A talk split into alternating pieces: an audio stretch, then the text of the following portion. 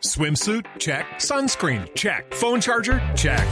Don't forget to pack the 5 Hour Energy. It fits great in a pocket or carry on, and the alert feeling will help you arrive ready for anything. Now get 20% off when you use code 5HE Travel at 5hourenergy.com.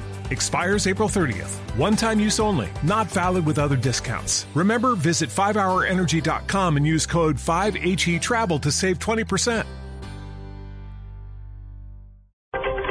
3 de la tarde, 35 minutos, momento de actualizar las noticias. El presidente Juan Manuel Santos lamentó la muerte de los familiares del general José Arturo Camelo, asesinados en Túnez. Dijo que ya se adelantan todas las labores para repatriar los cuerpos en el menor tiempo posible. Diego Monroy.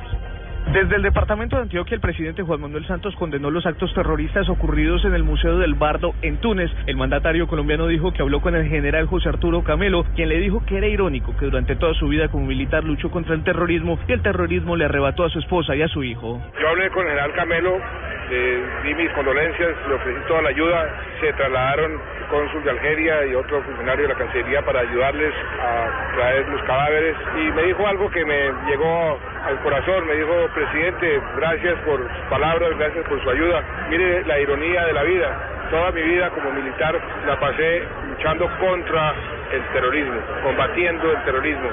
Y ahora el terrorismo en un sitio totalmente eh, alejado de Colombia se lleva a mi señora y a mi hijo. El mandatario colombiano aseguró que se le está ayudando a la familia Camelo en todo lo que sea al alcance del gobierno para que cuanto antes se pueda repatriar estos dos cuerpos para así enterrarlos dignamente en Colombia. Diego Fernando Monroy, Blue Radio. En otras noticias, el gobierno reiteró la información revelada por Blue Radio sobre la inminente salida este mes de Caprecom del departamento del Chocó. Natalia Gardezabal. En la audiencia pública que se adelanta en la Corte Constitucional sobre el Departamento del Chocó, el ministro de Salud Alejandro Gaviria y el superintendente de Salud Norman Julio Muñoz aseguraron que existe un problema multisectorial en el departamento y confirmaron lo revelado por Blue Radio que Caprecom sale del Chocó. Que a finales del mes de marzo ya Caprecom esté por fuera. Vamos a hacer inversiones entre 3 mil y 4 mil millones de pesos en el Hospital San Francisco de Asís para resolver los problemas prestacionales más apremiantes. Eh, el día 31 de marzo se producirá el eh, acto mediante el cual se formaliza el retiro de Caprecón del departamento. El jefe de la cartera manifestó además que se aplicará el modelo de zonas dispersas en el departamento del Chocó, donde se están considerando uno o dos operadores de salud, entre ellos Sabia Salud. Natalia Gardea Zabal, Blue Radio.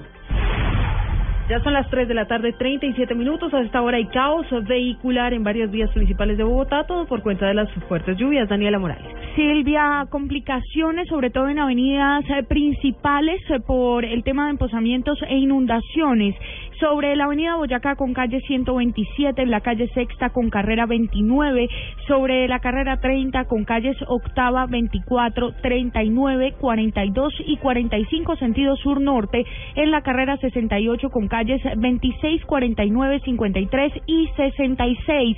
Otras vías principales como la calle 26, la calle 63 y avenida de las Américas. Además de esto, hay que decirle a los oyentes a esta hora que los semáforos de las carreras 16 16 y 18 entre calles 63 y 42 se encuentran fuera de servicio. Varios operativos de tránsito circulando alrededor de la ciudad para poder controlar el flujo, el flujo vehicular.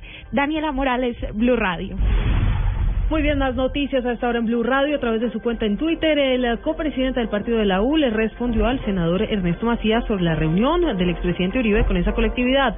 Dice Roy Barrera, senador Macías, infórmese bien, estoy seguro que el expresidente Uribe honrará la verdad de nuestra conversación el día martes a las 4 pm. De acuerdo con Roy Barreras, la reunión sería para buscar acercar, acercar posiciones sobre el tema del proceso de paz.